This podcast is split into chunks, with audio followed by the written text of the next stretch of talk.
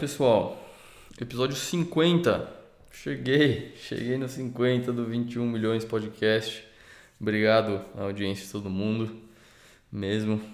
É, tem sido uma jornada muito legal. E, porra, só tenho a agradecer a todo mundo aí. E, e é isso, que venham mais anos, mais 50, mais 100. E enquanto, enquanto essa revolução durar aí e o Bitcoin ainda não for base monetária mundial, Espero estar fazendo esse podcast aqui. É, esse episódio eu falei com o Lucas, né? o, o, Lucas Ferreira. Ele é um dos caras, dos maiores trabalhadores aí do Bitcoin brasileiro. O cara tem vários projetos em andamento, sempre está participando do que ele pode, de várias maneiras, tentando contribuir para o ecossistema. É, então a gente falou sobre todas essas, essas esses projetos que ele está se envolvendo, que ele está tocando, já faz. Alguns deles já fazem tempo que ele está fazendo isso, como o Beat Devs, e estão surgindo frutos cada vez mais legais desses projetos. E a gente falou da SatsConf. A SatsConf é a conferência que ele está organizando de Bitcoin no Brasil, em São Paulo.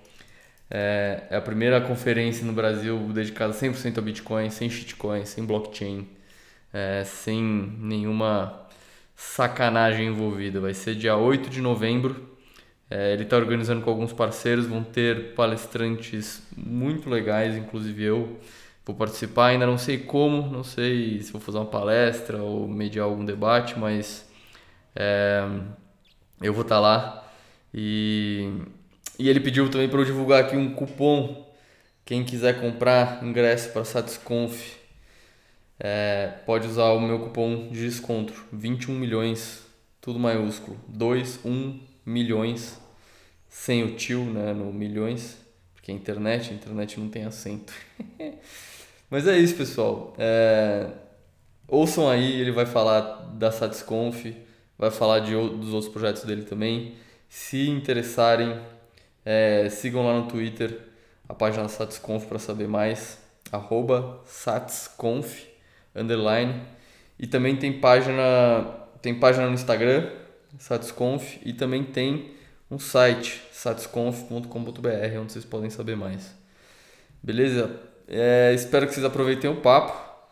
E entre lá no site, tem lista de vários palestrantes já confirmados aí, gente bem legal. Tem até é, pessoal vindo de fora aí para conversar e estrangeiros. Então, pô, dê, um, dê uma força aí, confiram, confiram a confiram as, as páginas da, da conferência que vai valer a pena. Tá bom, pessoal? Um abraço, até, a próximo, até o próximo episódio e obrigado aí pelos 50 episódios de 21 milhões podcast. Esse podcast é patrocinado pela Rispar.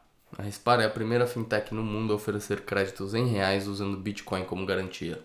Tem um processo 100% online sem burocracia. Oferece crédito rápido e seguro com os juros mais baixos do mercado. A fintech tem uma estrutura regulada e garante a segurança dos bitcoins com a custódia da BitGo e seguro da CoinCover, além de operar sem liquidações automáticas. Então dá uma conferida. Se você está precisando de um dinheiro e não quer vender seus bitcoins, entre lá na rispar.com.br e vê as opções para continuar rodando e não vender suas preciosas moedinhas.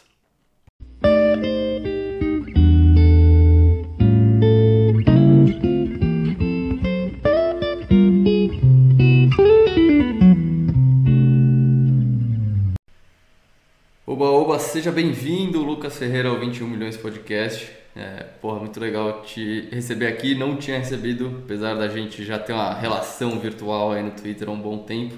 Já tinha te convidado, mas você ficou me enrolando. E, pô, é feliz que agora você tá com uma porrada de novidade aí para contar, uma porrada de assunto. Então seja bem-vindo e, e, vamos conversar sobre tudo isso aí, cara. Ô, João, obrigado pelo convite. Eu acho que realmente tô te enrolando há meses. Acho que eu lembro que você me chamou nas primeiras semanas, assim, do seu podcast, se eu não me engano. É, é. E eu sempre fiquei te enrolando porque eu falava que tinha alguma coisa no forno que eu queria que quando eu fosse pro podcast que eu pudesse falar sobre elas, né? Acabou que eu poderia ter vindo e depois vim de novo, né? Mas agora já era. É... Mas beleza, obrigado aí pelo convite. E agora você está com uma porrada de coisa no forno, mas antes disso, é, como é a primeira vez que está vindo no podcast, eu queria que você pudesse contar um pouco da sua história aí. É, tá. quem, quem é você e como você se envolveu no Bitcoin, como que foi essa sua jornada? Tá, beleza. É, meu nome é Lucas. eu eu é, me envolvi com, com Bitcoin por volta ali do final de 2017, começo de 2018. Né? Antes disso, é, o que foi a minha trajetória? Eu me formei em ciências sociais com ênfase em antropologia. E durante minha graduação, é, bastante, me envolvi assim com os grupos de estudos mais voltados à antropologia econômica, é, tanto, tanto dos, dos, é, dos chamados povos é, primitivos, né, por alguns, é, como é, também cheguei a me envolver com uma professora que estava estudando, fazendo uma etnografia do mercado financeiro. E comecei a, estudar calma, e ler alguns O que, que é etnografia? O que quer dizer etnografia? Beleza, eti, beleza. etnografia. Eu não sei, é... perguntando honestamente. Não, tudo bem. Não, não, é, é um termo, é um, um termo da, da, antropologia e é. é, um método, né? É, a etnografia, ela é uma, um, um método de, de estudo de você descrever outros povos, né, outros alteridade, seja uma, seja outros povos, outras culturas, enfim, ou dentro de um mesmo, ou, ou dentro da sua sociedade, outros modos de viver dentro da sua sociedade. E é um uhum. método em que você, é, é, você realmente é, se envolve com o seu objeto de estudo, né? E, é, interage e convive com, com, em um determinado espaço que você está estudando e vai é, e, e, esse método etnográfico seria isso então você vai coletando dados e realizando um estudo de um determinado grupo social e vai analisando, compreendendo as, as, as crenças, as tradições, os costumes, etc. Entendi. Tá Isso, bom. existe uma, uma, uma, etnografia também que a, a, no início era uma etnografia do, sei lá, Marinovski, indo conhecer os povos na Baliné, os, os povos é, na, na, Maliné, na, na Polinésia, é, é, enfim, outras coisas do tipo. É, mas em algum momento passou-se também a estudar internamente aqui, vamos estudar o nosso próprio, nossa própria sociedade com métodos da etnografia. E ah. é, essa, essa, minha professora estava fazendo isso com é, o mercado financeiro, uhum. é, a bolsa de valores em si, né? Eu comecei a ler algumas das coisas que ela estava estudando para ver se possivelmente aquilo poderia ser minha iniciação científica também. Acabou uhum. que depois é, acabei mudando para uma outra coisa, mas cheguei a ficar familiarizado de alguma maneira com, com o pessoal do mercado financeiro. E, e acho que assim, até então, minha vontade, meu, meu, meu, meu plano, né, era terminar a graduação, fazer mestrado, fazer doutorado, porque como você deve saber, o curso de ciências sociais, assim como vários outros, é uma pirâmide, né? Você, a única coisa que você consegue fazer Sim. depois que você termina ele é continuar estudando e, e ensinar outras pessoas. Mas acho que Sim. era aquilo que eu queria realmente. Eu queria um, uma profissão, algum, enfim, queria alguma coisa em que eu pudesse o resto da vida continuar estudando, digamos. É, acabou que eu analisando depois de terminar a graduação, decidi que seria um caminho é, complicado, porque é, eu tinha acabado de sair ali, sei lá, terminei a graduação em 16, 15, sei lá, não lembro que ano exatamente. Mas tinha acabado ali nos anos anteriores de acontecer reúne, expansão das universidades, dos, das pós-graduações. Então tinha acabado de contratar um monte de professores, docentes, né? Uhum. E, e assim, você só tem uma nova vaga para docência quando alguém aposenta. Então, aquele povo todo novo acabando de entrar, eu falei, nossa, a minha chance de ter uma vaga vai demorar alguns anos. Vou ficar aqui mais sete anos estudando mestrado, doutorado e tal, para depois só ter um doutorado, realmente, porque eu não sei se vai ter uma vaga na, no ensino público. No, no, no Brasil não existe. É, não existem muitas opções para você ser um pesquisador que não seja na universidade. Então você sempre é Sim, é professor é. e pesquisador. Uhum. Enfim, mas long story short, acho que eu falei demais sobre isso. É, na hora que eu terminei isso, eu falei, bom, que outra coisa eu poderia fazer que seria ao mesmo tempo algo que me possibilitaria continuar estudando sempre? E, e, meu amigo do ensino médio também estava envolvido nesse momento com, com o mercado financeiro, começando a explorar day trading, coisas assim, mercado de dólar futuro. e fui explorar, fui tentar aprender também. Falei, ah, acho que de repente. Porque Mas você quis virar trader? É, naquele momento. Caraca, eu, que mudança. O estilo de vida que se o estilo de vida que se vendia ali, né, e que sei, sei, em alguma sei. medida eu comprei, até porque alguns amigos estavam envolvidos. É, bom, trabalha ali, é, faça uns trades ali, enfim, algumas vezes, duas da tarde, você já bateu a sua meta do dia, é, digamos. É, e, entendi, entendi. E, no final das contas, eu fiquei um, um, ano e meio, dois anos envolvido com isso, tentando aprender, né, tipo, me envolvi em, com algumas, alguns projetos educacionais, enfim, com que, em que eu estava tentando me interagir com outros que estavam vivendo essa vida. Acabou que alguns deles estavam também, ah, deixa eu eu tô, lá, isso foi final de 2017 ali, ah, putz, comprei, comprei Ripple, ah, 70% é, de valorização desde a semana passada, enfim. Uhum. E eu, quando eu vi isso, meu, meu, meu primeiro, a primeira coisa que me passou pela cabeça é, nossa, que tipo de golpe esse cara tá se envolvendo, né? Porque não tinha, talvez até já tinha passado pela minha, pela minha pela minha frente a ideia de Bitcoin, de criptomoedas e tal, Sim. mas nunca prestei atenção, eu acho. Porque eu não lembro muito de uma. Tirando uma, uma situação um pouco antes que. É, naquele mesmo ano, eu não lembro de muitas situações que, que envolviam isso, né? Uhum, E realmente eu tava, eu tava certo, né? Ripple era realmente um, um golpe, um esquema. Mas eu fui uhum. atrás de entender o que, que era aquilo para tentar, sei lá, ajudar meu amigo e falar, não se envolve com isso. Mas acabou que, estudando uh, Ripple, eu acabei conhecendo Bitcoin e fui me envolvendo cada vez mais, me interessando cada vez mais. No, no início, claro, como todo mundo, achei, nossa, esse negócio de blockchain resoluciona uma, uma, diver, uma diversidade de coisas.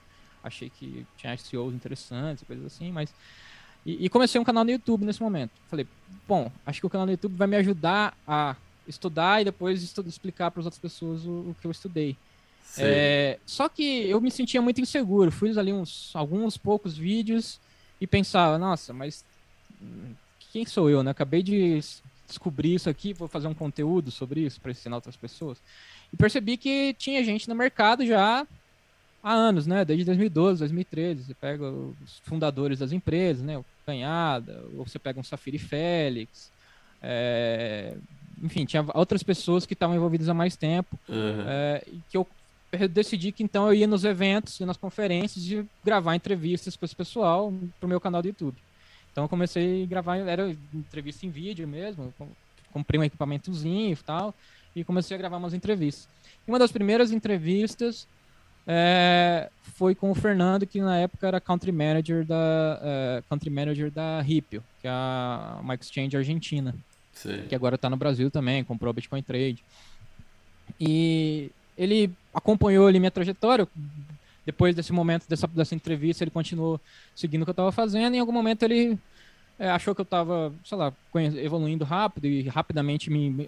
Acho que hoje, hoje pensando no, no passado agora, eu vejo que um dos meus superpoderes é me conectar com as pessoas e conhecer todo mundo, saber, saber o que cada um faz e Sim, saber é. quem é todo uhum. mundo. Né? Uhum. Então, eu, rapidamente eu estava num dos grupos que na época era o Hard Fork Café no, no WhatsApp, que era um grupo que só tinha é, os fundadores das empresas, os, os caras é, top assim do, do, do, setor e e tava nesse enfim, ele me contratou para trabalhar na na Ripple.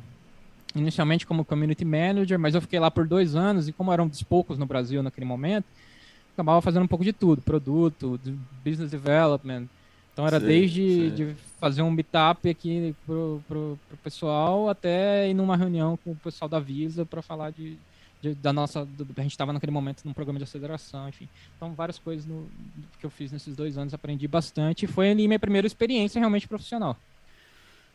É, eu saí da RIP quando fui chamado para trabalhar na Paxful, que é a empresa, uma plataforma de é, peer-to-peer, -peer, né? Uma plataforma de negociação de Bitcoin.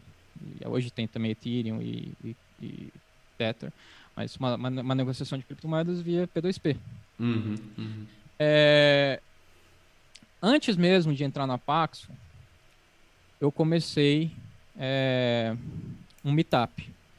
Só que eu comecei isso foi tipo fevereiro de 2020. Eu tinha todo um plano, né? Depois, gente, na hora que nas outras perguntas sobre as coisas que eu estou fazendo agora, a gente pode falar mais sobre isso. É, mas eu tinha todo, um, tinha todo um plano ali naquele momento. Acabou que veio a pandemia e não continuei o meetup. Mas esse único meetup que eu fiz, logo o primeiro, foi um meetup com o time inteiro da Lightning Labs, porque eu fui atrás de conversar com outros organizadores de meetup pelo mundo é, para pegar dicas e tal. E um deles foi o Alex Lishman, que é o CEO da River, uma exchange dos Estados Unidos, Bitcoin Only. Tava pedindo umas dicas, porque vi que ele organizava o BitDevs lá em Nova York, não, em São Francisco. É, foi até como eu conheci o André Neves também, porque o André Neves é, era o organizador do BitDevs em Nova York.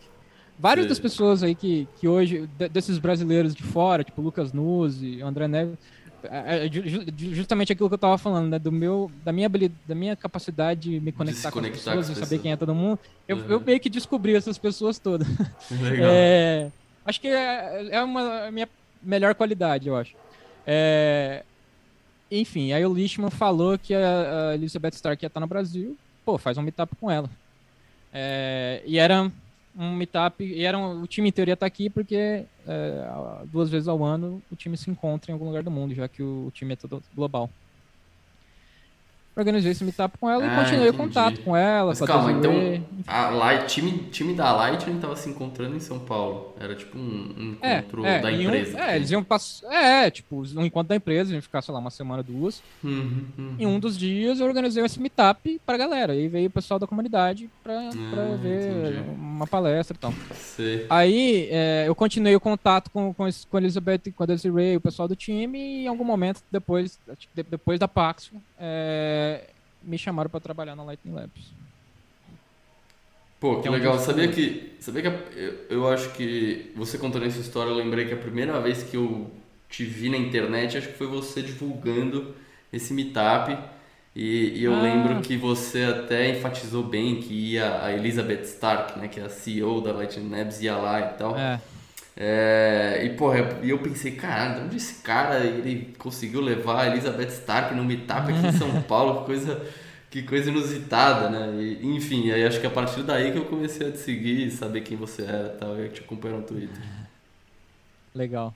Nessa é. época acho que você era Faria Lima, Bitcoin. É, Faria assim. Lima Bitcoin. Era uma sátira do Faria Lima Elevator, né? Que, que é. tinha essa conta, né? Isso mesmo, exatamente. Pô, cara, legal. Pô, que puta história, hein? Você realmente. O que você falou é bem verdade, né? Você vai se conectando com as pessoas e as coisas foram acontecendo, né? É, acho que é bem é uma. Legal. Digamos que é uma. Sei lá, sou meio cara de pau, talvez, sei lá. Sei. Chego falando com as pessoas e uma hora alguma coisa rola. Boa. E aí hoje você está trabalhando na Lightning Labs. É, o que, que você faz Isso. lá? Me conta um pouco do seu trabalho. Beleza. É, meu título na Lightning Labs é Lightning Evangelist, que não, não, não diz muita coisa para quem não, não, não tá dentro, não vê o que eu tô fazendo lá dentro. Diz alguma coisa, mas não diz tudo. Uhum. É, dentro da. Assim, as principais funções que eu tenho na Lightning Labs é Business Development, né? Então eu trabalho com o Ryan. É, e o que, que seria isso também para muita pessoa não diz nada, né? O que, que seria esse business development? É, a, Lightning Labs é uma empresa, você poderia dizer B2D, ou sei lá, Business to Developer, ou B2B2C, né? Então, a gente, nosso, nossos esforços em geral, claro, são para que a Lightning é, atinja bilhões de pessoas, mas a nossa forma de fazer isso é a gente tá em, é, desenvolve infraestrutura e ferramentas para que empresas e projetos possam é, desenvolver em cima da Lightning, desenvolver sobre a Lightning, e essas empresas e projetos, carteiras, exchange, produtos, etc., é que vão atingir essas bilhões de pessoas, né? Então é uma forma de escalar nossos esforços, digamos. É, Sim. Então, é, parte do meu trabalho é isso. Todo, toda semana, vários calls com as empresas, é, os projetos, os desenvolvedores que estão é, contribuindo com o ecossistema Lightning, né? Legal, é, legal. E aí, Pessoal... e outra coisa o pessoal que está em tese. Assim, está é. desenvolvendo em cima da Lightning, precisa ter algum problema específico, você está lá para dar um suporte, explicar quais são as opções, Sim. esse tipo de coisa.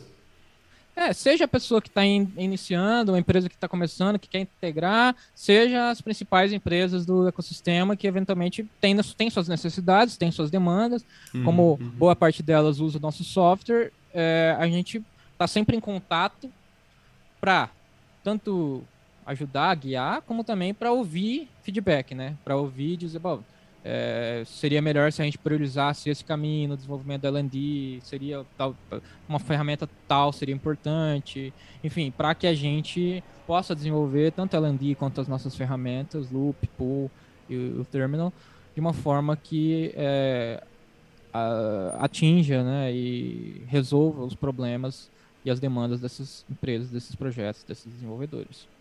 E aí uma Bacana. terceira coisa, acho que tudo isso, assim, todas as, as coisas que eu faço na Lightning Labs têm relação com o meu envolvimento com comunidade, né? Desenvolver comunidade, construir comunidade Sim. e sempre estar tá de olho em possíveis, tanto talentos que podem ser contratados para Lightning Labs, então eu faço toda a parte de, do primeiro screening, de, de, de principalmente de engineers, né? Para serem contratados para Lightning Labs, é, principalmente desenvolvedores. E, e também, nesse processo, acabo também... É, conhecendo desenvolvedores que eventualmente não são para nós, mas que eu posso ver um fit numa outra empresa do ecossistema e fazer uma recomendação. Uhum. E também é, eventual, eventuais founders, eventuais ajudar essas pessoas que estão começando a encontrar, eventualmente encontrar um sócio, ou encontrar um investidor, ou encontrar, enfim, apontar os caminhos e facilitar os caminhos para essas pessoas, esses projetos é, é, serem bem sucedidos. Pô, legal, bacana. E você tem você tem feito esse trabalho com, eu imagino, comunidades do mundo inteiro, assim. Sim. Ah. É, desde América Latina até Sudeste Asiático, enfim, diversos é, a África, enfim, diversos lugares têm seus projetos e seus desenvolvedores começando aí a, a, construir o futuro. Que bacana, que bacana. E tem algum, algum desses projetos aí que você entrou em contato que vale mencionar, que te impressionou? Cara, é, na verdade o ecossistema inteiro me impressiona muito. E uhum. eu tô bastante entusiasmado com várias das coisas que que estão sendo construídas aí. Não, não gosto muito de é, apontar favoritos, assim, sei, mas sei. É, tem muitas coisas interessantes acontecendo, inclusive a empresa que você trabalha. É, é a Embos, sim. É. Pô, legal, bacana, cara. Interessante. E, e tem alguma coisa que você dá a Lightning Labs, que você está animado, que tem alguma coisa aí no, no horizonte que você pode mencionar? Não, acho que uma coisa que, tá, que eu estou bastante empolgado e ansioso para ver é, sendo lançado é o Taro, né? É, eu Legal. acho que o, o, potencial da Taro de é, escalar aí o, a adoção da, da Lightning Network em, em, muito rápido, eu acho que é, é latente, assim. Porque oh, a gente percebe, conversando com empresas, justamente por esse trabalho que a gente tem de estar sempre próximo da comunidade, dos projetos e das empresas, a gente percebe que as empresas que estão em é, mercados emergentes, né, em, em desenvolvimento, é, América Latina, Índia, África, enfim, é, a gente percebe uma necessidade do usuário final, uma, uma, uma demanda por é, stablecoins, principalmente. E uhum. eles estão uhum. usando. Quando eu trabalhava na Paxo, também percebi isso. Sempre fui. A Paxo foi uma empresa muito importante em, em mercados emergentes também. Então sempre tive envolvido com conversando com pessoas desses locais e percebia também, mesmo trabalhando na, na verdade, toda a minha trajetória, né, mesmo trabalhando na Ripio, como era uma empresa da Argentina, muitas vezes ia para Buenos Aires, também tinha contato com é, essa necessidade por lá.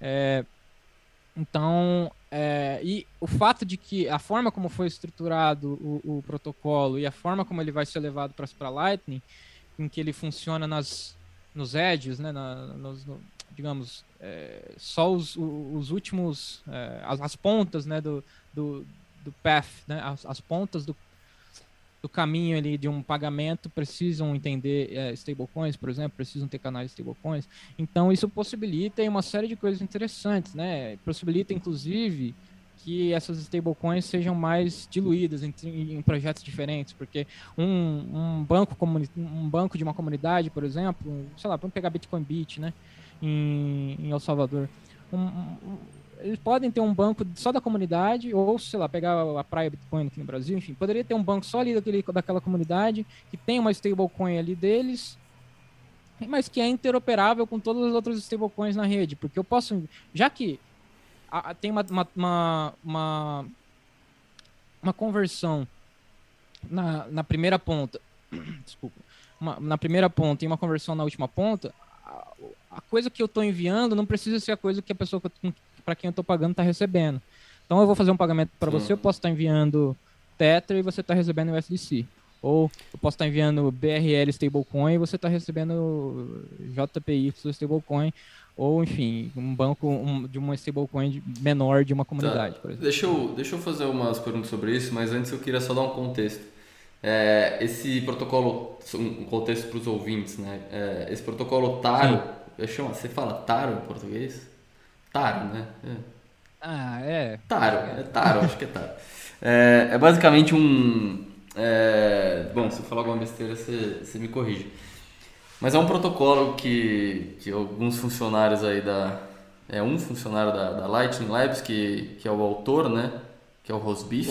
Qual é o nome dele? Ah, é, é foi um trabalho conjunto, claro que muito do tá. trabalho intelectual foi do Rosbeef, mas teve outras pessoas no time tá envolvidas bom. também. Então, o Rosbeef foi o líder, e mais teve, teve uma equipe aí que desenvolveu esse protocolo, que é basicamente você usar a Lightning para rotear é, stablecoins. Mas é só stablecoins ou pode ser outras coisas também? É, o protocolo, o protocolo te permite, é, porque ele usa, ele usa as funcionalidades que o que o, a, a atualização Taproot possibilitou para o Bitcoin, para que você tenha metadados numa transação uhum. que não, não precisam ser aparentes para ninguém mais, né? Tipo, você a forma como o Taro vai funcionar, você vai ter um outro daemon, assim como você tem do Lightning, é, um outro Sim. software por cima do, da, do Bitcoin, com o Taro também você tem um outro software é, que vai entender e, e vai entender essas transações do Taro. Entendi. E ali você pode emitir o que você quiser. É uma é tipo como se fosse um no, no ecossistema do Ethereum, não, né, um ERC20. Um, tipo uma, uma um, um, um, protocolo ali para você emitir tokens. O tá. nosso foco, em termos de business development, em termos de, das parcerias, em termos das coisas que a gente tem é, buscado, é em stablecoins, porque é o, o foco do, do, que a gente buscava, né, quando a Sim. gente é, resolveu trabalhar nesse protocolo. Legal. O que a gente via como uma demanda. Agora, outras pessoas, outros, outras empresas, outros desenvolvedores podem é, desenvolver o que for aí e ser criativos em relação ao que pode ser feito com Taro. Entendi. Então o foco de vocês é em stablecoins, porque existe realmente essa demanda enorme por stablecoins, principalmente em países emergentes que tem moeda fraca. Então muitas vezes a gente, alguém quer quer ter uma exposição ao dólar ou quer, enfim, usar dólar, é, e muitas vezes tem que usar stablecoins, é a maneira mais fácil, né? E, e enfim, uhum. teve um crescimento enorme em stablecoins e claramente é um, é um mercado interessante aí. Cara, uma pergunta que eu tenho é o seguinte, é, eu nunca peguei ali um, o documento técnico da Taro para ler a fundo, então é uma dúvida que eu tenho, se você pode me esclarecer. É, Assim, quando eu transaciono só Bitcoin na Lightning, eu consigo saber da onde aquele Bitcoin veio, porque eu consigo rastrear a uma transação de, de abertura de canal. É, é, e, e essa abertura de canal eu tô, eu tá lastreado em um Bitcoin na blockchain. Mas esses tokens é, que podem ser transacionados através da Taro na Lightning, da onde esses tokens vêm? Da onde que vem o funding desses tokens? Da onde, como eles aparecem ali? Claro. Isso até é uma vantagem, né? Porque a mesma transação que pode estar tá abrindo eventualmente um canal de Bitcoin entre, entre mim e você, pode também estar tá abrindo um canal de Taro, porque na, as transações de Taro são metadados dentro de uma transação de Bitcoin. É como se fosse o, o Ryan gosta de chamar de UTXOs dentro de UTXOs. Não sei se o uhum. seu público entende o que seria um UTXO, mas... Acho que sim, é, é, acho que a maior é, parte. Beleza. Entendi. Beleza. É, então, é, a, o que a blockchain vai fazer para Taro é, impedir double spending. Mas outra verificação que é, bom, realmente ele é, é realmente a transação veio para mim, enfim, tá na porque usa uma coisa chamada sparse Merkle trees e, e Merkle tree sum. Então é será uma coisa bem complexa de criptografia que, uhum. você consegue verificar se você estiver rodando um, um software do Taro é, você consegue verificar ali é, essas transações, você consegue vê-las. Você consegue também. É, vão existir também explorers, né, que são, é o conceito chamado de universos. É, na verdade, universos seria de uma, de uma só é, uma só, um só token, um só ativo, e depois tem. Enfim, tem, não sei se a gente precisa entrar tão, em tão detalhes, assim, tecnicamente, em tantos detalhes, mas é, o, que, o que eu posso te dizer é que, da mesma forma que você, se você estiver rodando um software Taro, né? Da mesma forma que você, que o, que o software, você não vai precisar fazer nada, o software vai fazer por você, vai verificar todos esses, é, esses metadados que vão estar no, no TypeScript ali uhum. da, da transação. E. É, e. No final das contas, as únicas pessoas que precisam se importar com isso são as pontas, como eu disse, né? As pessoas que. A, a pessoa que está recebendo, né? E que está fazendo. A, seriam as duas pessoas da ponta do final e as duas pessoas da ponta inicial. Que são as pessoas que. Tanto a pessoa que está enviando e recebendo, quanto as pessoas que estão fazendo a conversão para Bitcoin no caminho ali, no, no path. Na... Entendi, mas assim, como é que o. Se eu recebo se eu recebo, por exemplo, sei lá, é, um tether, que seria um dólar lá, um dólar tether. Uhum. Meu nó é o da ponta, então eu sei basicamente que eu estou recebendo esse tether, mas como que eu verifico isso? Eu tenho que bater lá na, sei lá, no, na API da Tether e verificar que aquele, aquele token é válido e existe? Não. Para começar, você tem um canal de. É, para você receber na Lightning o Tether, você tem um canal de Tether com a sua ponta final ali também. E para você uhum. abrir esse canal de Tether, ou, ou a pessoa que abriu o canal com você, ela tem que enviar uma transação de Bitcoin que tem esses metadados é, inseridos e ela. E, Entendi. Existe uma série de provas ali criptográficas que ela vai te. Entendi. Você vai poder, vai poder decodificar tendo o software Taro. Entendi. Então na hora que eu abro esse canal, eu já, eu já determino que tem tanto de Tether e eu já deixo lá as, as provas criptográficas necessárias para minha Sim. contraparte verificar isso. Sim. Entendi. Entendi. Legal, cara. Bacana mesmo isso. E e aí você vai acabar tendo um acesso aberto. Qualquer pessoa do mundo com acesso à internet pode ter um, um tipo de conta em dólar é, com, com 100% de, de, de lastro em, em, em stablecoin e que ele consegue verificar ele mesmo com o próprio Node. Sim. Interessante, interessante. Bacana, cara. E para onde você vê isso, isso andando? Você vê mais que é essa adoção do, do país, dos países emergentes? é, todo mundo quer ter um pouquinho de dólar e tal, ia ser um jeito de se expor muito fácil, ou você vê outros caminhos também? Que tipo de coisa você enxerga?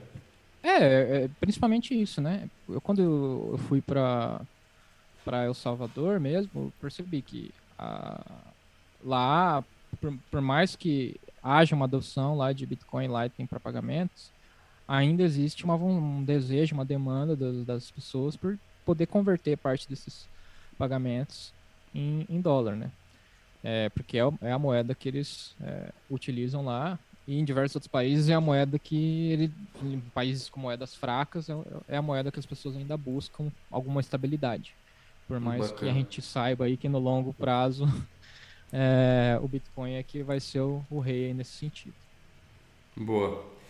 Ó, nessa, nessa, nesses últimos minutos a gente falou, a gente respondeu duas perguntas. Uma do Coreia, que ele falou quais são os roadmaps da Lightning Labs, e você falou da Taro aí, que é Opa. o que mais te, te anima. E a outra o Contangorila, ele tinha especificamente pedido para você falar um pouco da Taro. Então, que bom que a gente passou Legal. por esses... Abraço aí para eles. Boa. Ainda nunca, nunca conheci o Coreia pessoalmente, mas o Contangorila estive com ele, acho que tanto em El Salvador quanto em Miami na, na Bitcoin Conference. Boa, faz parte dos bitcoinheiros viajadores aí, viajantes. Cara, é, me fala então, vamos, de novo, agora vou voltar para os seus, seus mil projetos e, e, e essa, esse, seu, esse seu talento de reunir o pessoal. É, me fala um pouco dos meetups, você tem feito uns meetups, é, já, tem, já tá. tem um ano que você, que você faz o BitDevs, eu acho, mas enfim, queria que você falasse um pouco sobre isso. Tá. É, já tinha, como eu disse, né, já tinha esse, esse desejo de fazer os meetups aí uh, em 2020, acabou sendo interrompido os planos, e esses planos do meetup, dos meetups tinham outro propósito também, que é o que a gente vai falar depois, é, mas acabei começando online, acho que faz uns 13, 14 meses, o BitDevs em português, É, nos últimos. É, no mês passado a gente começou a fazer o BitDevs em São Paulo. Ele continua. É, é, ainda é possível participar online, porque vários dos talentos que a gente tem participando ali no BitDevs, vários dos, das pessoas que, que contribuem muito com o BitDevs estão em outros, outras cidades do país, então a gente uhum. faz um formato híbrido. E a ideia do BitDevs é a gente tem uma lista ali de conteúdos que são geralmente coisas que aconteceram no mês mesmo, é, e-mails da mailing list do Bitcoin Core, ou a mailing list da, Light, da, da Lightning Network, ou é, atualizações no LND, Core Lightning, LDK, ou BTC Server, ou, enfim, uma, ah, surgiu uma nova forma de pagamentos de forma privada, Silent Payments, ou o que, que é esse é, lib Bitcoin kernel que vai possibilitar de repente que a gente tenha outras implementações de Bitcoin sejam sendo viáveis. Enfim, vários desses assuntos técnicos em que a gente discute num formato assim de seminário socrático, né? Então, o que seria isso? Eu chego, eu preparo os temas, eu chego e apresento vagamente os temas mas a maioria das pessoas, na verdade 99% ou todas as pessoas participando do Meetup sabem e entendem aquelas coisas muito melhor do que eu, e aí a gente discute, quem tiver alguma coisa para dizer sobre aqueles assuntos vai explicar mais a fundo, vai, vai, vai perguntar, vai levantar questões, é, e é bem bacana porque eu acho que várias pessoas que participam ali, que são a, a comunidade mais técnica de Bitcoin no Brasil, é, algumas delas sentiam vontade, uma falta assim de ter é, com quem conversar sobre essas coisas, com quem debater, com quem aprender junto. É, às vezes eu percebo, percebo, que algumas pessoas passaram a acompanhar mais essas coisas, acompanhar mais a mailing list, acompanhar mais é, a, os, os, repositórios e as, graça, ou, ou, as discussões no IRC ou no Twitter, etc. Acompanhar, acompanham mais hoje justamente por ter esse, por querem vir ao Meetup e ter, e ter o que contribuir, ter o que falar. Então, tô bastante, assim, gosto muito de, de fazer o Devs Meetup e acho que ele, é, assim, ele gera muitos bons frutos, assim, em termos de aprendizado do pessoal que está participando, eventuais, enfim, vamos ver se não vão sair projetos dali, se não vão sair coisas legais dali. Os desenvolvedores acabam alimentando ali a, uma, o conhecimento deles e eventualmente surgem vontades aí, desejos de desenvolver alguma coisa legal. E aí eu comecei a fazer também o BitDevs em espanhol, é, também online. Esse, eu comecei, assim, eu tinha, eu tive a ideia de começar quase no mesmo momento, mas foi um pouco mais difícil ter tempo para ele. Então uhum. já só foram umas quatro edições. E esse não tem planos de fazer presencial por enquanto, porque teria que ser em alguma cidade aí. Que seria mais difícil ainda, né? Porque aí a gente é. de diversos países, né? De diversas cidades. É, ah, e também comecei fala, com fala. o Bernardo, perdão. Comecei com o Bernardo a organizar. Não, acho que mês passado a gente fez um encontro no, no Quintal Debete, que era mais um encontro informal, assim, do pessoal ir comer, discutir, conversar e comer uma carne, é. mas sem, sem uma programação formal. E agora isso tá, já tem um nome, né? O Clube Bitcoin São Paulo evoluiu para uma ideia agora que a gente tem. É, vai começar agora, o primeiro meetup vai ser agora no dia 19 e vai ser um meetup com discussões sobre as notícias do mês. Depois vai ter duas palestras, uma do Diego Collin e outra do Paulo da, da Arthur Mining, é, Paulo Paganelli, né? E o Diego vai falar sobre as questões aí de, de operar um node da, da Lightning e a, o que ele chama de que ele chama não, várias pessoas chamam, né, de uma curva de juros que está nascendo aí, Sim, uma nativa do é. Bitcoin. E o Paulo vai falar, fazer um panorama aí sobre o ecossistema aí de mineração. É, e a gente também já está marcado para o dia 3 de setembro é, um, um outro encontro desse modelo mais informal que a gente chama de Bitcoin and Beef, que vai ser na Dogma, cervejaria Dogma, é, que é uma cervejaria de um Bitcoiner, que tem inclusive a cerveja Satoshi, a cerveja Ralphine.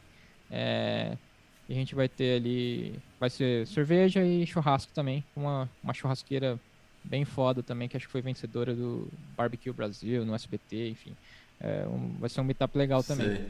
E aí a ideia é fazer esse mais informal Bitcoin Beef a cada dois, três meses. E o Clube Bitcoin São Paulo, mais é, com palestras e tal, todo mês.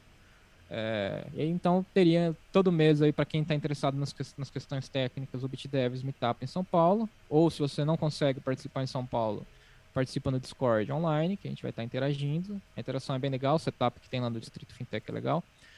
E tem esse meetup menos técnico, que é o Clube Bitcoin São Paulo. E os mais informais, que são o Bitcoin e Beef, também parte do, Bitcoin, do Clube Bitcoin São Paulo. Caraca, você tá. Você vive na base do Red Bull e, e café, hein, meu? Puta que pariu. Então, calma, BitDevs. Primeiro eu queria falar do BitDevs, porque o BitDevs eu. E ajuda muita gente, pô.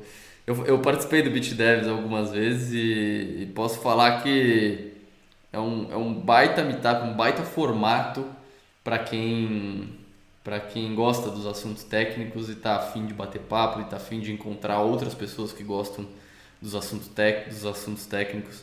Sempre rola é, alguns, algumas discussões é, de alto nível. Tem muita gente boa no Brasil, né? E às vezes a gente não sabe. É.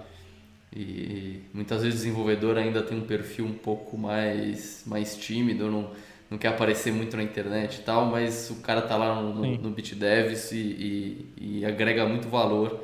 Então, quem quiser ir lá é, comparecer. Como, como que acha aí? Tem uma página no Twitter do BitDevs? Ou segue o seu perfil é... mesmo? Tem, tem um site bitdevsportuguês.org e tem no meetup.com também tem o BitDevs, é, Bitcoin Devs em português, acho. É, mas boa, eu sempre boa. divulgo na minha, no meu Twitter também, LucasDCF. E se você não está em São Paulo, talvez assim, você não está no São Paulo, mas está no Brasil, é, vai ter que vir para São Paulo ou participar online. Mas assim, eu também não inventei o formato. É, o BitDevs acontece, o mais antigo acho que é o de Nova York, que já acontece há mais de 10 anos. Então, se você vai, inclusive é legal você entrar no bitdevs.org, no site da BitDevs Nova York, que você vai volta lá para 2013, 12, não sei quando foi os primeiros.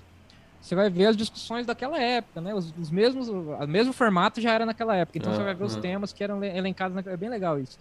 Então, é, existe BitDev em São Francisco, existe BitDev em Austin, existe BitDev em Berlim, existe BitDev em Londres, em várias cidades do mundo. É, acho que no bitdevs.org você consegue lá em cities e, e, ver alguns dos outros BitDevs, mas tem outros que nem estão lá elencados ainda. É, então, se você é um Bitcoiner brasileiro vivendo fora aí, se você tiver alguma dessas cidades, vai no BitDevs também, que é bem legal. Claro que eu, eu fui, eu, tive a oportunidade de, de ir no BitDevs é, em São Francisco, quando teve a Bitcoin Conference 2019, e fui no de Miami, quando teve a Bitcoin Conference é, 2022 agora, né? E em ambos o legal, é, assim, claro que eu não, tinha a vantagem de como estava tendo a Bitcoin Conference, tinha até Bitcoiners técnicos de outras cidades ali que estavam ali participando também. Uhum. Mas acho que em geral a de Nova York, de Austin são os mais fortes, né? São Francisco está um pouco intermitente, acho que voltou agora a, a, ser mais frequente. Mas, enfim, são os lugares que estão os caras que é, os, os, os, devs mais é, envolvidos com Bitcoin, né? Então, você, é, se, você, eu, eu tava no BitDev São Francisco ali na, na, em 2019 e aí, tipo, a gente ia, o tema era um dos um, um e-mail na mailing list do Stepan Nixgrev, sei lá como fala o nome dele, o cara lá da, da Spectre. E ele tava lá para falar sobre o negócio. Ou vai falar no Sim. negócio do Matt Corallo, ele tá lá, pra, vai falar do Peter Willy, ele que tá lá para. Uhum. então essas pessoas estão lá, é bem legal. No Brasil, é... mas no Brasil a gente tem gente muito foda também participando e é bem legal, recomendo. Pô, da hora. Então é isso. Acho que não poderia ser melhor recomendado. E também quem tiver oportunidade de ir em outros lugares do mundo também vá, porque é uma experiência bem legal. É, bom, aí tem o Clube Bitcoin São Paulo, é isso? Que vai ser um, um, um, encontro menos técnico e tem um lugar aí, né? Tem a, vai ser dia 19 Sim. agora, Distrito Fintech isso. em São Paulo. E esse, vocês vão transmitir online também? A gente vai tentar. É, acho que vai transmitir. Não vai ser com interação igual no BitDevs, que a gente realmente participa, todo mundo junto, mas vai pelo menos estar no YouTube lá, um live stream ou algo assim. Boa. É, e, e esse tem Twitter, você pode seguir lá, Clube Boa. Bitcoin SP. Clube, arroba Clube Bitcoin SP, é, siga lá no Twitter para ficar ligado. É, é você, organizado por você e pelo Bernardo, o famoso Didi Moussats. Isso, isso, isso. Boa, boa, boa. E... Show! E aí, bom, enfim, quem não quer nem ouvir palestra, nem assuntos técnicos, só comer carne. Vai no terceiro Tem o. Bitcoin Beef. Boa, perfeito. é, bom, beleza, cara, legal. Que bacana que você está fazendo tudo isso. Acho que é um, é um, é um puta valor aí para a comunidade. E sempre sai coisa boa quando coloca o pessoal para conversar e se encontrar, né? Claro. Então, porra, incrível. Parabéns. Assim, é...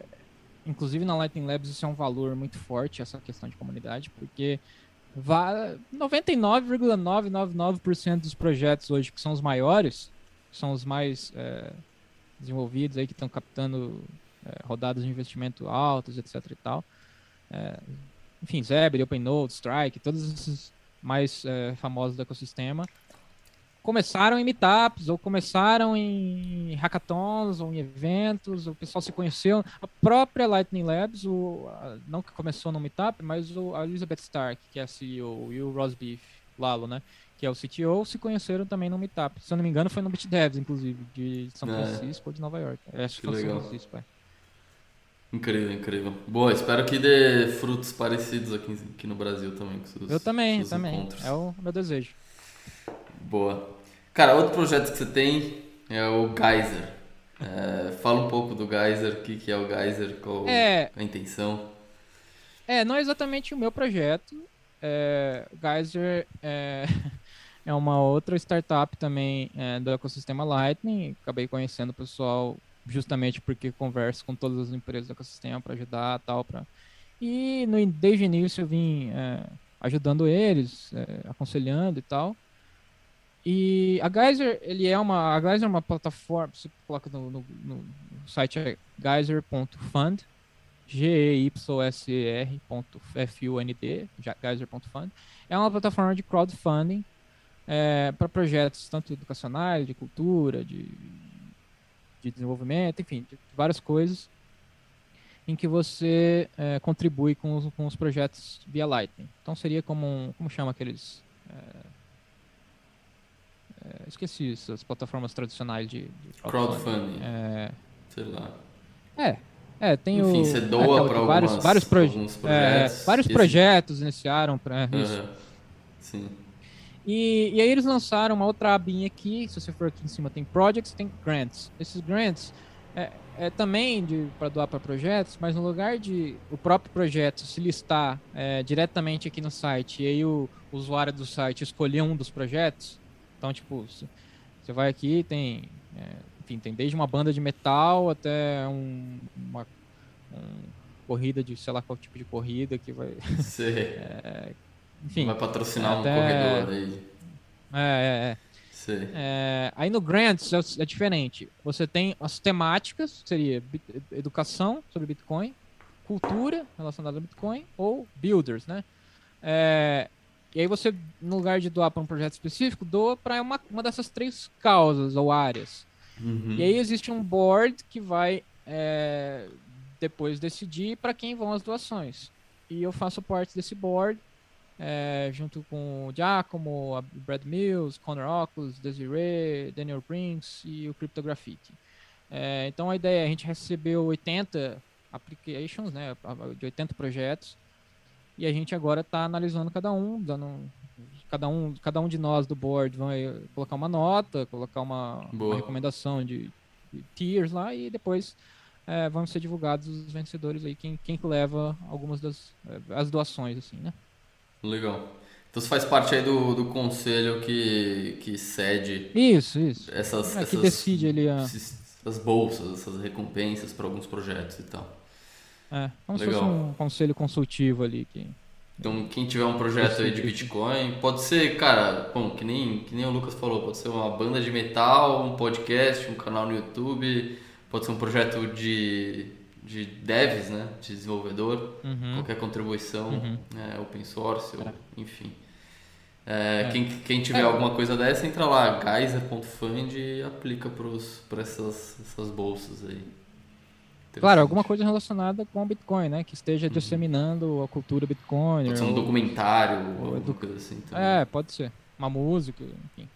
Que legal. Filme, Bacana. livro, enfim, etc. Boa, eu apliquei. Eu apliquei, tô torcendo, hein? Não vou, não vou pedir para você me favoritar lá, porque, enfim, não é bonito fazer isso, mas é, mas eu apliquei. É, pô, legal. legal, cara, da hora. Bom, agora tem mais dois projetos que eu queria te perguntar. Acho que esses dois, vamos dizer assim, estou sentindo que são seus queridinhos. É, um deles é o 21. E, e, me explica então, me fala um pouco do 21. Bom, a, a 21, acho que vocês já ficaram. É, agora o João tá soltando podcast hoje, não sei, talvez semana passada ou ontem, enfim, algum dia aí por, nos últimos, algum dia dos últimos dias aí a gente anunciou a 21, é, que é uma organização é, voltada para pesquisa e desenvolvimento no Bitcoin. Então, assim, tem relação também com o que eu vinha fazendo em, relação aos meetups, aos devs, a comunidade, etc. E é, vem de um desejo que eu já tinha há bastante tempo de é, bancar, de que existisse um, um, developer no Brasil dedicado ao Bitcoin Core ou a outros projetos open source relacionados com Bitcoin. Como eu não tinha esse dinheiro, não, não, não cheguei cedo no Bitcoin, não acumulei muito Bitcoin, não tenho muito Bitcoin, então não tenho como eu fazer essa doação, como alguns bilionários aí têm, mas queria encontrar uma maneira de, de fazer isso, né? de ter um ecossistema de developers aqui no Brasil dedicado ao Bitcoin. É... Então eu me juntei com o André Neves, como é meu cofundador, André Neves, da, o CTO da Zebedee, é... me ajudou a, a, bolar esse projeto também, é... porque eu acho que ele também é fruto desse tipo de organização, né? porque a Chain Code, que é uma das primeiras organizações que, que bancou developers, né? que empregou developers no mundo é, do Bitcoin, é, e também bancou diversos projetos educacionais, né? O André foi fez parte da primeira é, residência da Chain Code, que eram acho que nove pessoas, era presencial em Nova York, e eles aprendiam com os developers da Lightning Labs. Era, ele fez a residência de Lightning, né? Ele aprendia uhum. com os developers da Lightning Labs, da Async, da Blockstream e outros pesquisadores aí externos. E então ele é fruto também disso e nos últimos dois, três anos, já, já começaram várias outras organizações é, que também são dedicadas a isso, a funding e educação de, de developers pelo mundo. É, tem algumas que são só focadas em educação, outras que são só focadas em funding, né? Tipo a Brink, que foi inclusive é, a, a, organização que deu o primeiro grant para um brasileiro, é, que é o Bruno Garcia, que também é, é foi o primeiro agora, primeiro grantee da 21. Então o Bruno agora é, vai se dedicar full time a isso. Antes ele tinha um, um grant part time é, e ainda tinha um emprego. Agora ele vai se dedicar full time ao Bitcoin Core e também a liderar nossos projetos educacionais aí na 21. Então ele vai entrar como parte do time. Então a gente vai replicar alguns dos projetos, alguns dos seminários, alguns dos currículos que são é, foram criados ali pelo pessoal da Team Code é, replicar também outras experiências aí de como Kala Devil, é, enfim, outras que, que existem aí pelo mundo. É, então a nossa organização ela vai educar developers e aqueles que passarem a contribuir com projetos open source de Bitcoin vão também é, receber grants para poderem se dedicar a isso. Pô, incrível. Eu lembro de você, da gente talvez há um, um, ano e pouco atrás, começou a conversar no paralelo sobre isso, né? De como seria legal ter, ter contribuidores full time, né? Dedicados 100% a isso, brasileiros, uhum. contribuidores do Bitcoin Sim. Core. É, eu lembro da gente discutindo como, que a gente, como fazer isso, como fazer isso, e, e é muito, muito legal ver que, que você conseguiu, cara. Parabéns, você conseguiu criar um, uma organização dedicada a isso. É, acho Sim. que bem alinhada com aquela ideia inicial que a gente conversava um ano e pouco. Então, uhum. incrível mesmo. Parabéns, parabéns pelos fundado, cofundadores também que você, que você conseguiu, né? O, o André Neves, é, enfim, fundador da ZBD, uma das empresas aí mais famosas do, do universo Lightning hoje em dia.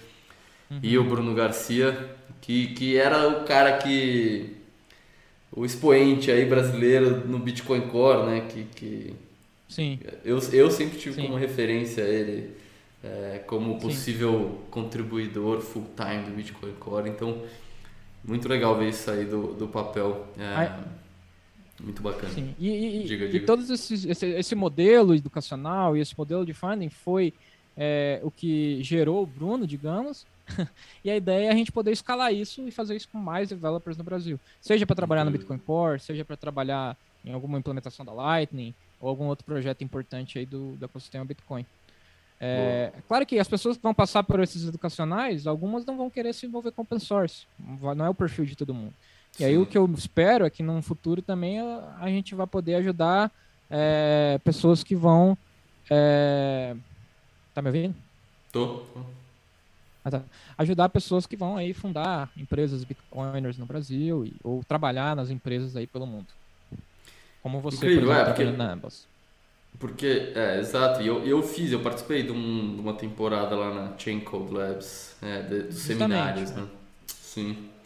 Cara, bem legal. É... Bom, só para ressaltar também, não, não é...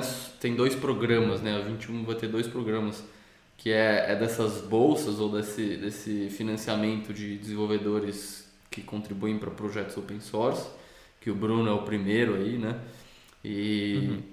E também tem os seminários, né? Que é um, esse formato de que começou na Team Code Labs, eu imagino que sim, né? Ou você tenha se inspirado sim, sim. neles. Mas são seminários online semanais que as pessoas têm temas, elas precisam estudar antes dos encontros e nos encontros elas têm algumas atividades para discutir os, discutir os temas, os conceitos, dúvidas, questões. É, mais ou menos isso, né? Esses seminários são incríveis, cara. Sim. Esses são os programas que a gente está agora lançando, agora ah, lançamos aí nesse anúncio inicial, né? Uhum, a gente já tem uhum. planos aí pela frente de outros projetos educacionais, outros programas, de outros formatos. Bacana. É, enfim, que a gente vai aos poucos é, revelando. Então você pode entrar no nosso site 21.org ou seguir a gente no Twitter 21_org. E acho que eu queria também deixar um agradecimento a, aos primeiros é, aos primeiros doadores aí do projeto, os primeiros sponsors que são John Pfeffer, o Vences Casares, que foi o fundador da Zapo, Sebastião Serrano, que é inclusive o fundador da Ripio, é, OKCoin e a Human Rights Foundation.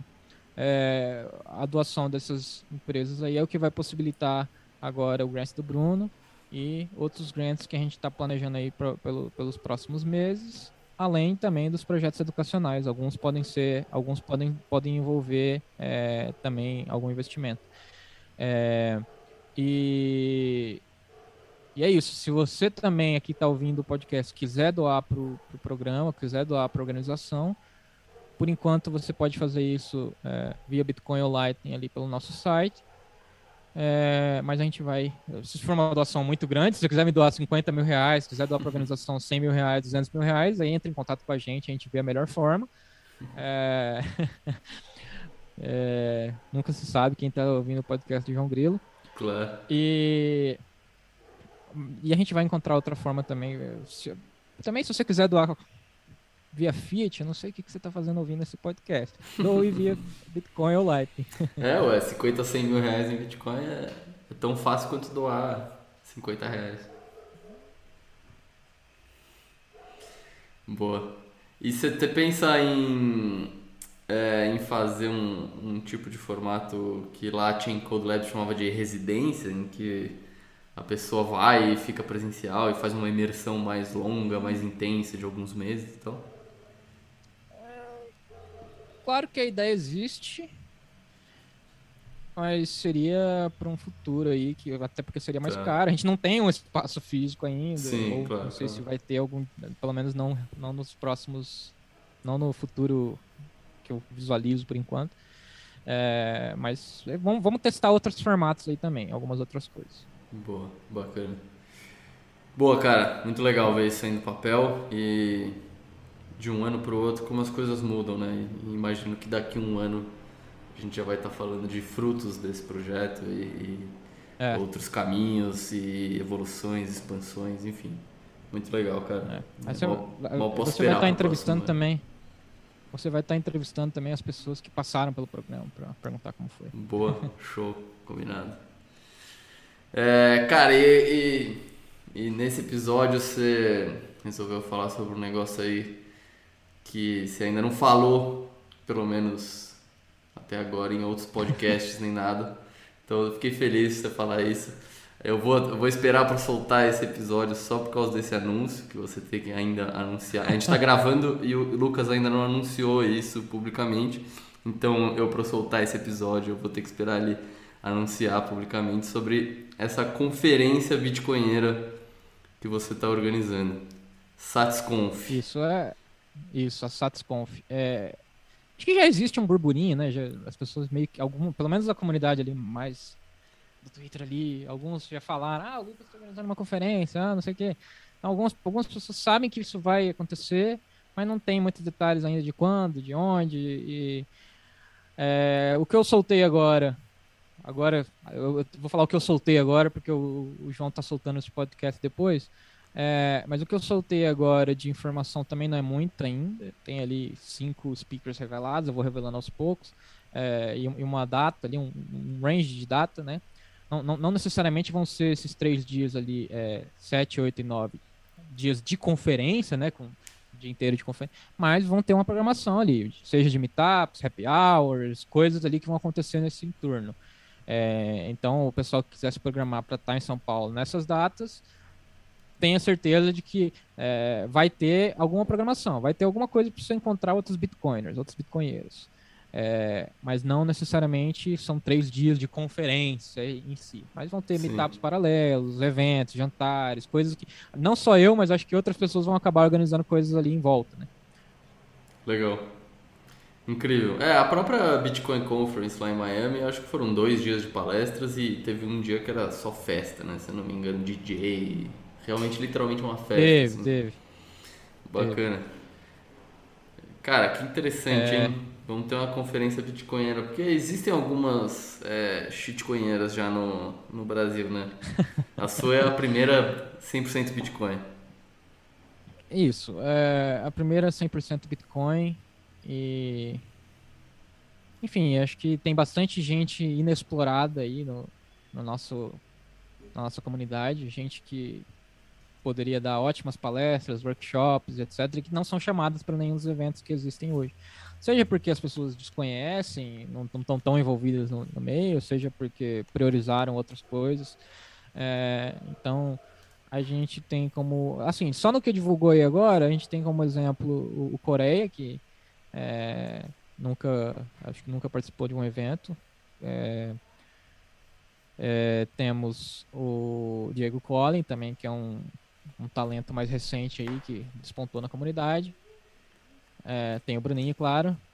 E, e, as meninas aí, Carol e Kaká, que inclusive recentemente fizeram essa transição delas aí para já, já, era uma transição antiga, mas oficializaram com um rebranding, né? Agora as meninas da área Bitcoin. Boa, maravilha. E mal posso Tem bastante coisa ainda para divulgar que vai ser bem legal. Incrível, incrível. Boa, e tem tem página no Twitter? Tem, tem sim. É, o Twitter é barra satsconf underline. Infelizmente alguém já tinha pegado o satsconf só. Então é satsconf underline. Acho que vai estar nas descrições satsconf aqui. Satsconf underline, beleza. É... Barra não, você falou barra, mas é arroba, é isso? É, arroba satsconf, é. Boa. Isso. Satsconf underline. Boa, bacana. E, porra, animado, hein? Animado pra uma conferência 100% bitcoinera livre de shitcoins. Bacana, bacana. Você pode entrar também no site satsconf.com.br.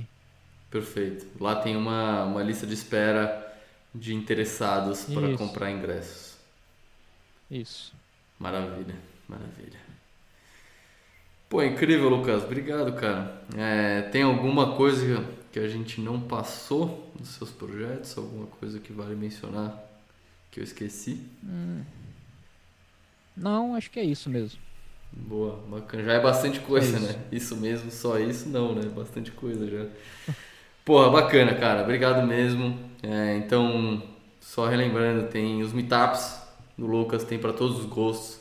Desde o pessoal mais técnico aos médios tec, médio técnicos a quem não está afim de discutir nenhuma tecnicidade. É, Geyser, para quem tem projetos relacionados a Bitcoin, entra lá, Geyser, G-Y-S-E-R.fund e procura lá é, uma, uma categoria que você pode aplicar o seu projeto para ver se você consegue ganhar aí uma bolsa e, e investir no seu projeto. 21.org, que, porra, isso aí, tô animadaço com esse seu projeto, parabéns de novo. Espero que você consiga, cara, financiar muito desenvolvedor brasileiro e criar essa cultura de educação bitcoinera no Brasil, que, que eu acho que é um terreno muito fértil e, e então tem tudo para dar certo, cara. É, eu, eu acho que, em geral, né, João, as pessoas não enxergam. O próprio Bruno, em algum momento, também não é, achava que não seria fácil entrar e começar a contribuir com o Bitcoin Core, ou que isso seria uma possibilidade de carreira, ou que pudesse ganhar dinheiro com isso, ou que pudesse viver disso. Acho que, pessoas, acho que open source em geral no Brasil não é uma coisa que não é uma cultura não. forte, né? Então espero não. que o fato de que o Bruno está aí agora full time dedicado a isso e que essa, essa, essa organização existe, espero que incentive diversos desenvolvedores aí que estão nos ouvindo. Boa. E também se você é um um indivíduo bitcoinheiro bem abastado e está afim de fazer essa contribuição para o open source, é, muitas vezes é difícil, né? É, é, difícil você saber, você tem um dinheiro lá que você quer contribuir com o Bitcoin, com o desenvolvimento open source do Bitcoin, você não, é, é difícil como alocar esse, esse capital para ajudar a comunidade open uhum. source de Bitcoin. É, agora você tem uma opção aqui no Brasil, entre em contato aí com o Lucas, é, vê faz suas perguntas, né? Sua diligência, conversa com ele, tenho certeza que você vai gostar.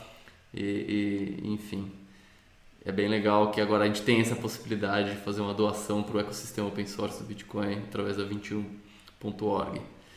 E por último, a SatsConf, que, que vai ser, espero que seja uma, uma grande festa aí dos bitcoinheiros brasileiros que até agora não tinha uma conferência exclusiva e o Lucas está criando. É, eu acho que eu acho que se você for ver a nossa comunidade Bitcoin, Bitcoinheira mesmo, né, Bitcoin only, é, evoluiu bastante, assim, cresceu bastante nos últimos dois anos, dois, três anos. Se você pegar o Twitter, Twitter, Twitter de Bitcoinheiros Brasil não existia três anos atrás. É. Então, é, isso cresceu, evoluiu bastante também com o Discord do, do, do Miguel, Uhum. É, também graças a, a 21 milhões, graças a Bitcoinheiros no YouTube, é, graças ao Leta, enfim, graças a todo esse pessoal aí que está criando, construindo comunidade. E, e, como a gente construiu essa comunidade de certa forma durante a pandemia, muita gente nunca se viu, né? Nunca se encontrou. Acho que vai ser uma oportunidade legal, tanto os meetups quanto a conferência vai ser uma oportunidade legal para o pessoal se ver. É, ver a cara das pessoas, ou não. Ou talvez vai chegar gente lá com a cara tapada. É, Vamos, mas enfim, vai pelo menos encontrar a pessoa pessoalmente. E é, nos vários eventos Bitcoin que eu, de Bitcoin que eu vou, tem várias pessoas passando com um boné, óculos de sol e máscara, ou, um, ou a, a, blusa cobrindo todo o rosto, enfim. Mas pelo menos você está encontrando a pessoa conversando ali pessoalmente, acho que isso já é legal pra caramba. Você não precisa de um rosto, né? Você só precisa é legal, assim, Sim. interação pessoalmente. Por mais que no online a gente consiga replicar muita coisa, acho que o poder ali do, do pessoalmente, do, do, presencial ainda é, é, bem legal. Incrível, cara, incrível. É, você falou a verdade, né? Até, vamos dizer assim, meados de 2020 não, não existia um Bitcoin Twitter Brasil, né? Agora, nesses últimos dois anos que a coisa floresceu mesmo. E isso é muito bom, Sim. né? É um, é um sinal de que ainda é muito cedo, né? De que Sim. Se existe uma comunidade online brasileira, bitcoinheira, é, forte há dois anos só, então quer dizer que tem Sim. muitos anos ainda pela frente para a coisa chegar no, no, estado final, né? Na mutação final dela. Sim. Incrível, cara. Boa, valeu. Obrigado pelo seu tempo. É, e, Obrigadão, João. Pô, cara. Eu que agradeço. Quero te receber várias vezes aqui ainda no podcast, porque, enfim, você tem grandes iniciativas aí que vão dar muitos frutos, vão ter muitas novidades. Então a gente ainda vai se falar com certeza. E, cara, é isso. É, você Valeu. quer. Eu vou pedir para você fazer, dar uma dica de livro, não sei se você pensou aí, te peguei meio de surpresa. Ah, beleza. Não, é, beleza. Mas é... vai, vai nessa. Vou te dar uma, vou dar uma dica de um, um, livro de Bitcoin mesmo, mas que é mais recente, então não nem tanta gente conhece que é um, um livro do Alan Farrington e do Sasha Myers. É, o Alan Farrington também escreveu um texto bem legal. Como que chamava aquele texto? É um, um, texto falando meio, meio que analisando o ecossistema aí da. Só os fortes sobrevivem? Moedas, né? Isso, isso, só os fortes sobrevivem. E o livro é o Bitcoin is Venice, né? Bitcoin é Veneza. Ensaio sobre o passado e o futuro do capitalismo. É um, um livro aí que é, traça bastante paralelos entre o que a gente está vivendo e a renascença, né? É, e coloca aí como o Bitcoin pode eventualmente trazer uma nova renascença global, é, como o Bitcoin, é, enfim, como ele traz aí um, um, o capitalismo em sua forma mais pura, mas também, junto com isso, é, liberdade e principalmente assim, em relação a direitos humanos e é, os governos autoritários pelo mundo, é, como o Bitcoin pode ser uma ferramenta é, para libertar as pessoas de tudo isso e trazer e, e como a gente pode trabalhar para que é, a gente tenha pontes aí entre esse conceito todo do sound money é, open source, né? E a realidade prática do dia a dia das pessoas e é, realmente construir um, um sistema financeiro é, ético e, e, que funcione. Maravilha, maravilha. Falou, falou bonito. É, esse livro aí tá fazendo, tá ficando famoso, né? Ele é recente, eu ainda não li ele. Ele lançou faz o quê? Uns 4, 5 meses, né? E, mas é, já ficou famoso. Assim. Espero que tenha tradução daqui a pouco também para português. Traduz aí, João. Vou, vou traduzir no, no tempo que me resta Fala aqui. o Coreia traduzir. é, eu acho que, letras, eu acho que das 11 da noite até as 7 da manhã eu não estou fazendo nada. Acho que dá para Beleza, beleza. Então Boa. o João Grilo já se comprometeu. Boa, Lucas. Onde o pessoal te acha na, na internet? É, principalmente no Twitter, LucasDCF, arroba LucasDCF. Perfeito. É, acho que é o melhor lugar para me encontrar. Pode mandar, acho que as DMs são abertas lá, você pode me mandar mensagem. É, tô aí para ajudar no que for. Maravilha. Valeu, Lucas. Até a próxima, cara. Valeu, João. Até mais.